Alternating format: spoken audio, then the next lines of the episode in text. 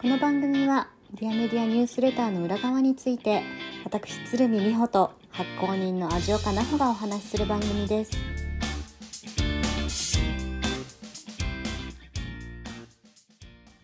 こんにちは美穂ですこんにちは、味岡です。さて今回はディアメディアニュースレターの編集会議をやっていきたいと思いますはい、お願いします。いや奈穂さん今回はですねちょっと私の週末の出来事のご相談うん。からはい。始めていいですか？はい、もちろんです。どうされましたか？あの週末にす,、まあ、すっごいではないんですけどちっちゃくイライラし続けたことがあるんですよ。続か、続いたったの？続いたんですよ。うんうん。でそのイライラの対処法というかイライ,、うんイライラした時にどうやってリカバリーしたらいいかなみたいなうんうんうんうん。のをちょっとナホさんに聞きたいなと思って、はい。はい、どんなことがあったかっていうとうん。あの久しぶりに実家に帰ったんですね。うんうんうん。で、両親と久しぶりに、あ、あ、でもお正月帰ってるか。なんで、うん3、4ヶ月ぶりだったんですけど、まあ、うんコロナの影響でそんなにコンスタントに会えないから、両親はすごい、あの、楽しみにしていて、で、うん私もまあ楽しみに帰ったんですよ。うん。で、そこまでは良くて、うん。あの、そこから、あの、うん。車とかに乗るたびにもうひたすら母親のマシンガントークとか、はい。ひたすら、あの、母親の、ペうんうん。ースに合わせた生活を強要された2日間になああ、うんうんうん。り、なんか、イライラしたくないんだけど、うん。なんか、気づいたらイライラしてる自分がいて、あ、まへたーちょっと私イライラしてんな、今、みたいな。うんのがあって、それを、まあなんかそうやってイライラして過ごしたくはないから、できるだけ早くリカバリーしたいわけですよ。うん。なんかそれって、どういう風にしてったら、いいのかなって、すごいなんかぼんやり考えながら車200キロぐらい運転して帰ってきたんですけど。そうなんだ。え、はいそれ、なんでイライラするの？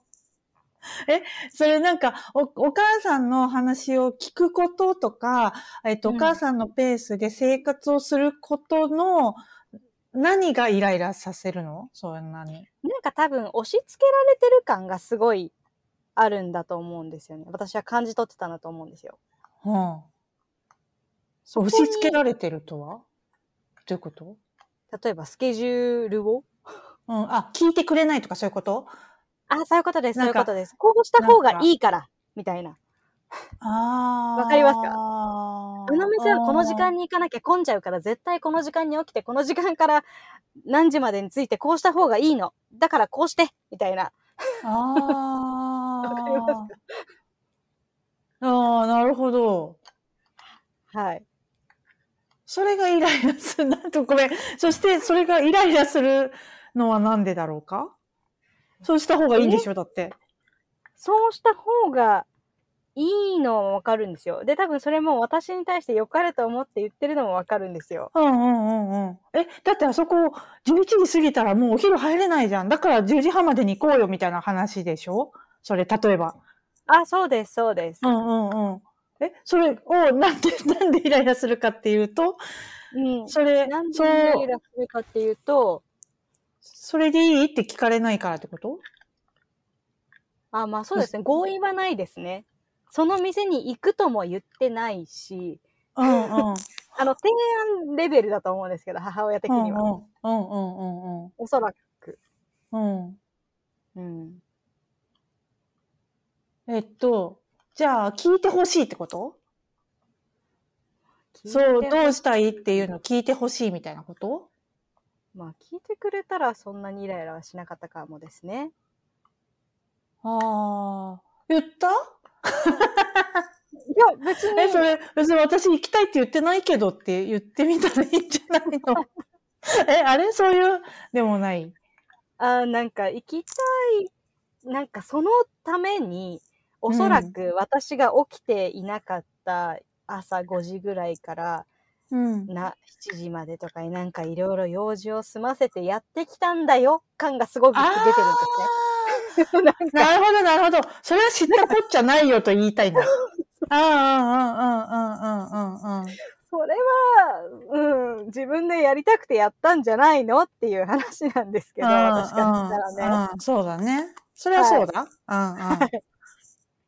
それはそうだね。そううんで、まあ前日からじゃあそこに行こうっていう話、もう絶対あそこに行こうっていう話をしていたならまあ別なんですけど、そうでもないのにな、みたいな。いや、うんなんかちょっと久しぶりにちょっとなんかイライラしてんな、母親に、みたいな。なんか高校生に戻ってくるみたいな。へえ。なるほどね。なんかでもそれってコミュニケーションの話な気がしてるけどね。今聞いてる範囲では。まあ、そこか。うん。なんかコミュニケーションで、だって、いや、お母さんがそうやって朝早く起きていろいろやってくれてたのは知ってるけど、私行きたいって言ってないの分かってる？とか、それはすごいありがたいと思ってるけど、あの、私のことをそうやって思ってくれて、しかも自分が、なんか、なんだろう、犠牲になって？みたいなことをやってるっていうのは、分かって、それはありがたいと思うけど、でも私行きたいって一言も言ってないよ、知ってる？とか、いや、本当その通りです。うん、なんか、それはコミュニケーションのやり方の話な気がするな。あそっか。多分ね、相手が、相手のその、なんていうの、思いやりとか愛情とかは受け取ってありがとうって思ってるよ。だけど私はこういう、こうしたいと思っているよ。みたいな言って、それでも、え、何言ってんのあんたみたいな。こう、こうした方がいいに決まってるじゃない？みたいな風に言われたら、うんあの、無視するか、諦める、諦めて聞くかの二択になっていくわけだけども、その前に一個こう、挑戦するというフェーズがあってもいいかもしれない。そうですね。ってもよかったかもですね。あ、ちなみにこれ、それ、私、あの、さっきそう、イライラしたくないみたいな話でいくと、あの、私、イライラ、あ、イライラすることあるけど、まあそういうとこではあんまりなくって、そういう人間関係とかではあんまりなくって、うんあの、あれですね。私、そう、挑戦しがいのあるコミュニケーションの課題って結構好きで、すごい。なんか、子供の頃私すっごいコミュニケーションが苦手なタイプだったの。もう、まあ、あんまり人のことなんていうのかな。人の気持ちがわからない子供だったりとかもして、それすごいなんか、全然イメージが湧かないんですけどね。まあなんか前も言った気がするんですけど。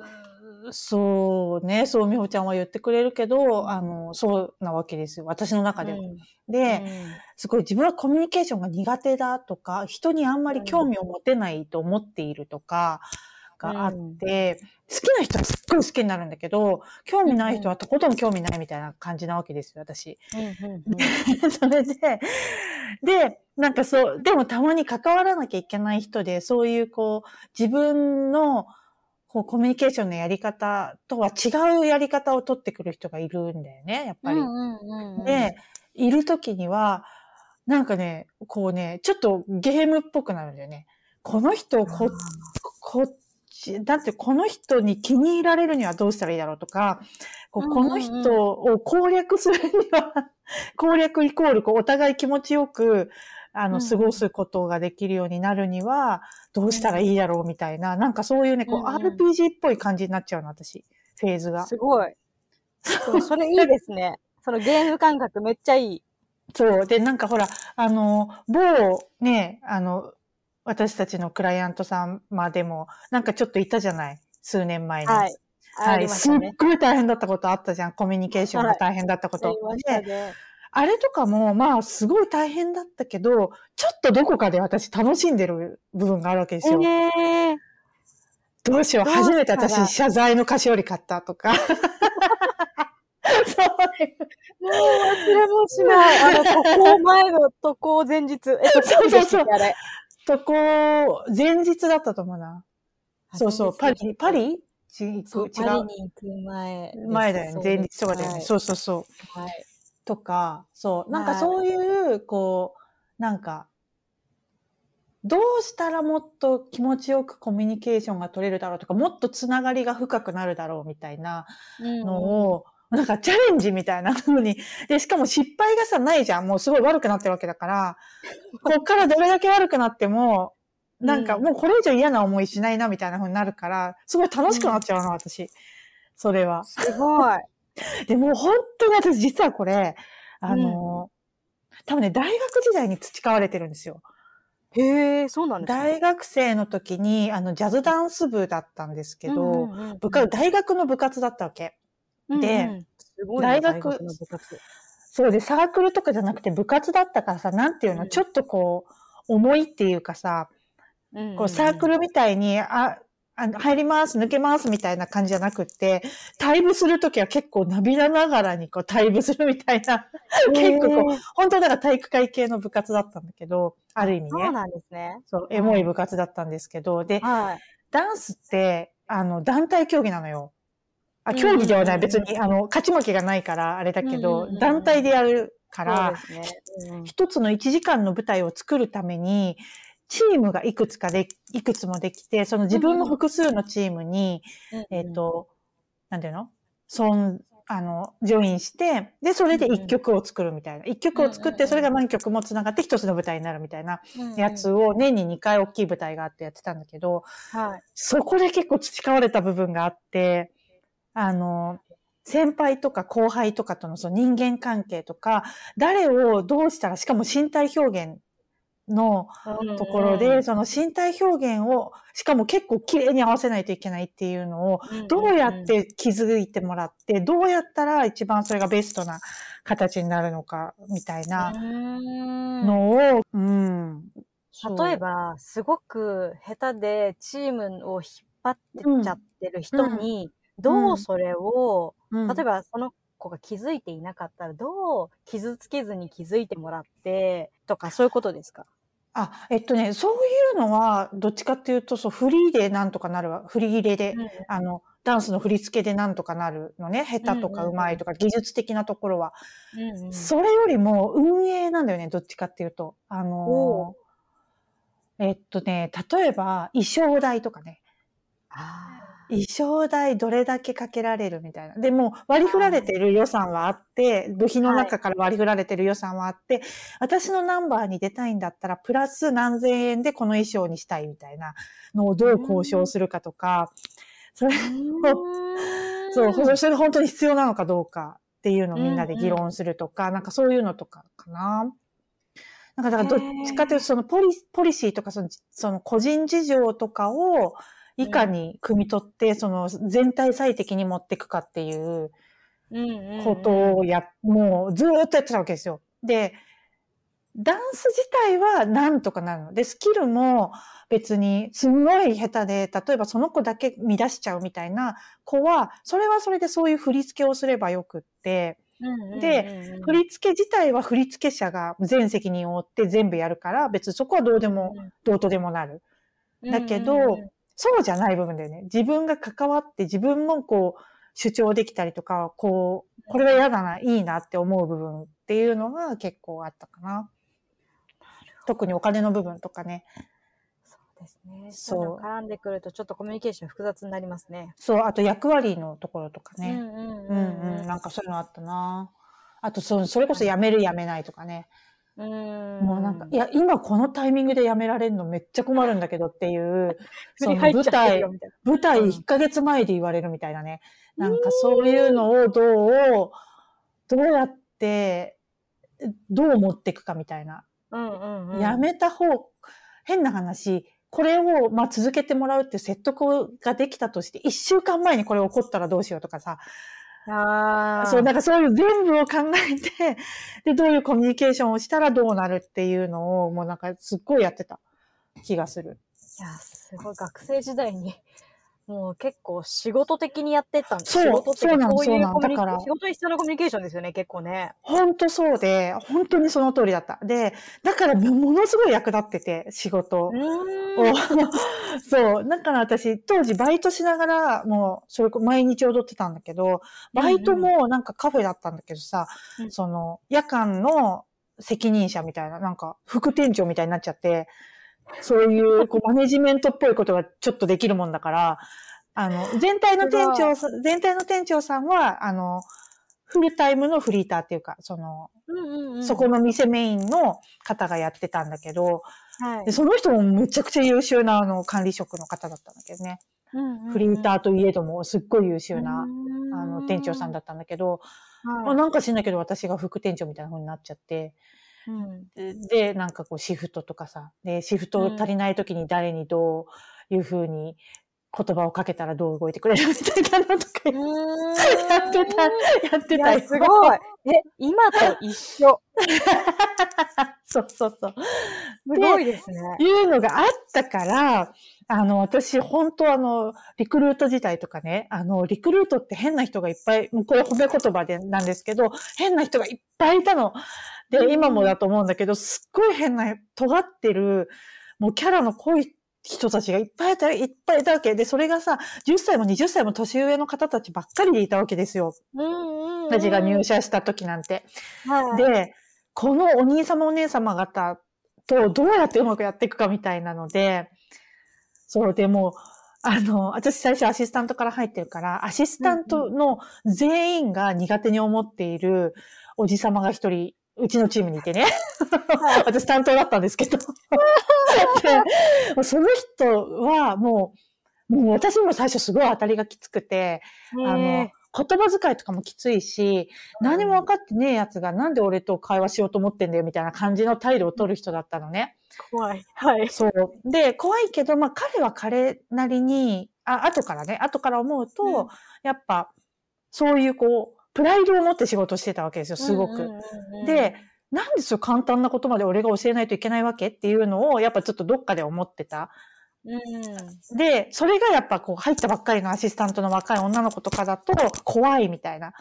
お父さんぐらいの年齢の人にそういう態度で来られるからやっぱ怖いよね、ちょっとね。うんうんうんうん。で、なんか私この人と仲良くなんだけどって。ですごい仲良くなったの、結局。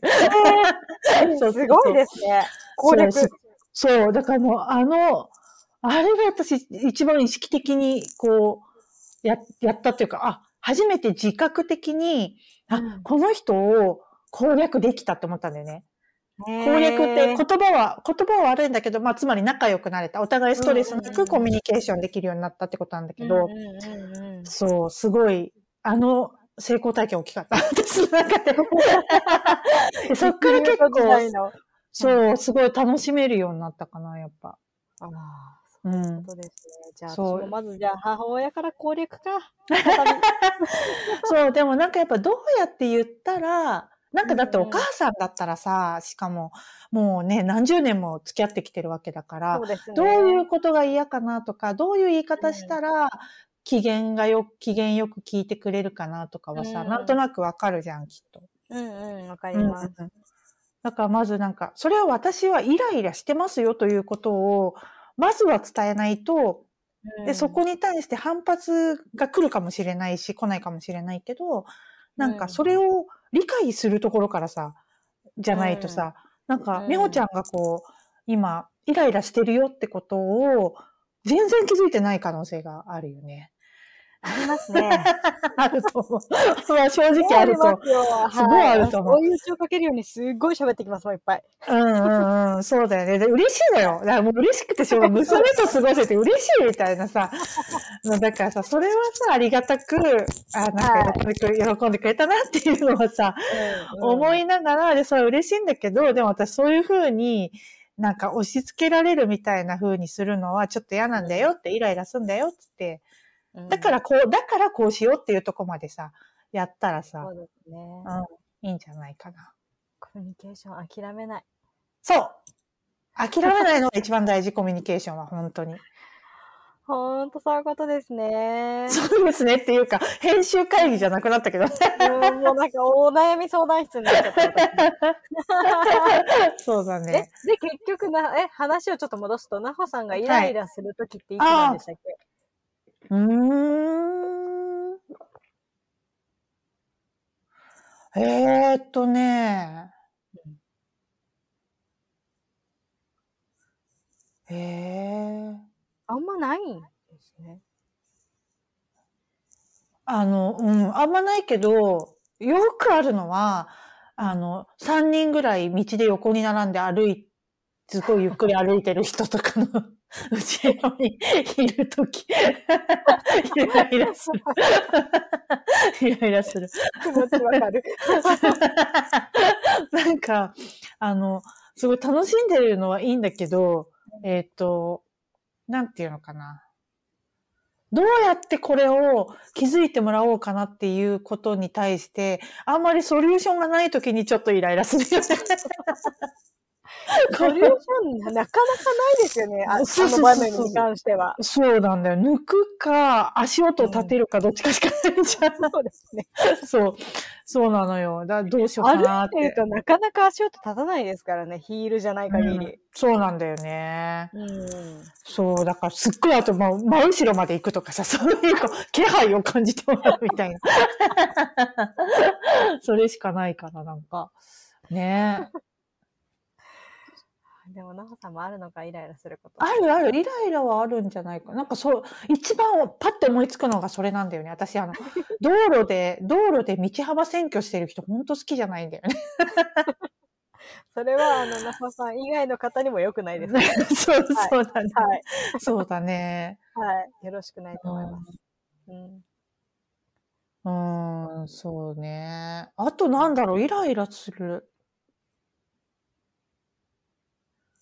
イライラすること、あんまり、でもそんな、やばい、出てこない、あんまり、やっぱり。うん。やっぱコミュニケーションで解決してるんですかね？例えば、対やっぱイライラするときって誰か、相手が相手とか、対物とか、何かありますよね？あ、あの、聞かれたことに答えてないのは、私すっごいイライラするかも。ああのメールでよくある人いませんかそれ？そう。これを聞いて、イエスかノーかだけ知りたいのに、とか、あとこの間もあったよね、なんか、この価格のことを聞いてるのに、なんで違う価格を答えてくるのかわかんないとか、これこれを今やってる最中なんですとか、別に聞いてないよみたいな、価格聞いてるだけなんだけどっていう。そうそうそう。なんかそういう、こうなんか聞か、聞いてることに対して答えてくれないとかは、ちょっとイラッとするかもな。あそれはすごくコミュニケーションでイライラするポイントですね。うん。うん。あれ、ずれてるけど、これ、このずれを認識してやってるのか、なんか、認識してやってるパターンもあるじゃないですか。あえて、なんかそこには触れずにスルーしたい人もおそらく。それはかなりの上級、上級者だよ、それはでもきっと。で、それを、そのレベルでやれるっていうのは、無視してるってことだからね、それつまり。そうですね。そう、こっちが聞いてることに対して、気づかれるレベルでスルーするって無視してるってことだから、うんあの、だいぶ上級っていうか、あの、うんなんていうの？あんまり人のことを考えてないっていうか、なんかもう私9割方そのパターンでいくと、勝手に自分の解釈が入ってる人ばっかりだと思う。多いのは。うん。聞かれたことをそのまま受け取れないくて、そこに自分の解釈が加わって自分が受け取ってると思ってんだよね、多分。あこの人はきっときっとこう思っているはずだろう。だから、これを返そうみたいなうん。風に、まあ、なんていうの？通常のコミュニケーションでもさ、多少やるじゃん、それって。こう、ちょっと意味がわか、あ美穂ちゃんもたまにさ、これってこういう意味ですかねって、こう、メールとかで文面で聞いてくれる時とかあるじゃない、はい。あれって、いや、これってきっとこういうことだから、こう返したらみたいなさ、の言ったりするけど、あれってそそれだよね。多分解釈が入ってるじゃん。この人がこういう言葉でこう言ってくるってことは、こういう意味なんだろうな、これを知りたいんだろうな、みたいなのを、あの、咀嚼して、だったらこれですかねっていう風な聞き方だったりとか、うんこれのことだったらこうですよ。これのことだったらこうですよって、こうパターンでこううん回答してったりとかさ、なんかそういうことするじゃない？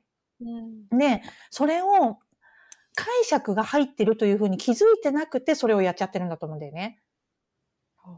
だからずれてんだと思う頭が良すぎる人もいるってことですよね。頭が良すぎる人もいると思早すぎちゃって、う。うん。もあう2個先、うん3個先行ってるみたいな。